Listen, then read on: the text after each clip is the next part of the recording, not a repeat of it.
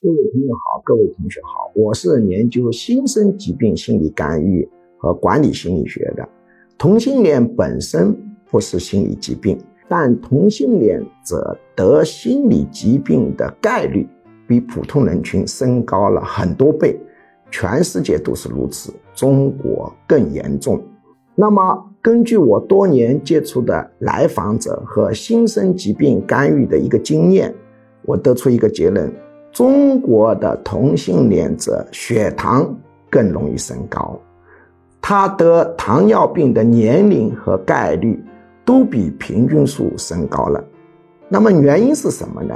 从新生疾病的理论出发，人生的无意义感、无价值感容易导致血糖升高。同性恋者由于受到中国文化环境的暗示。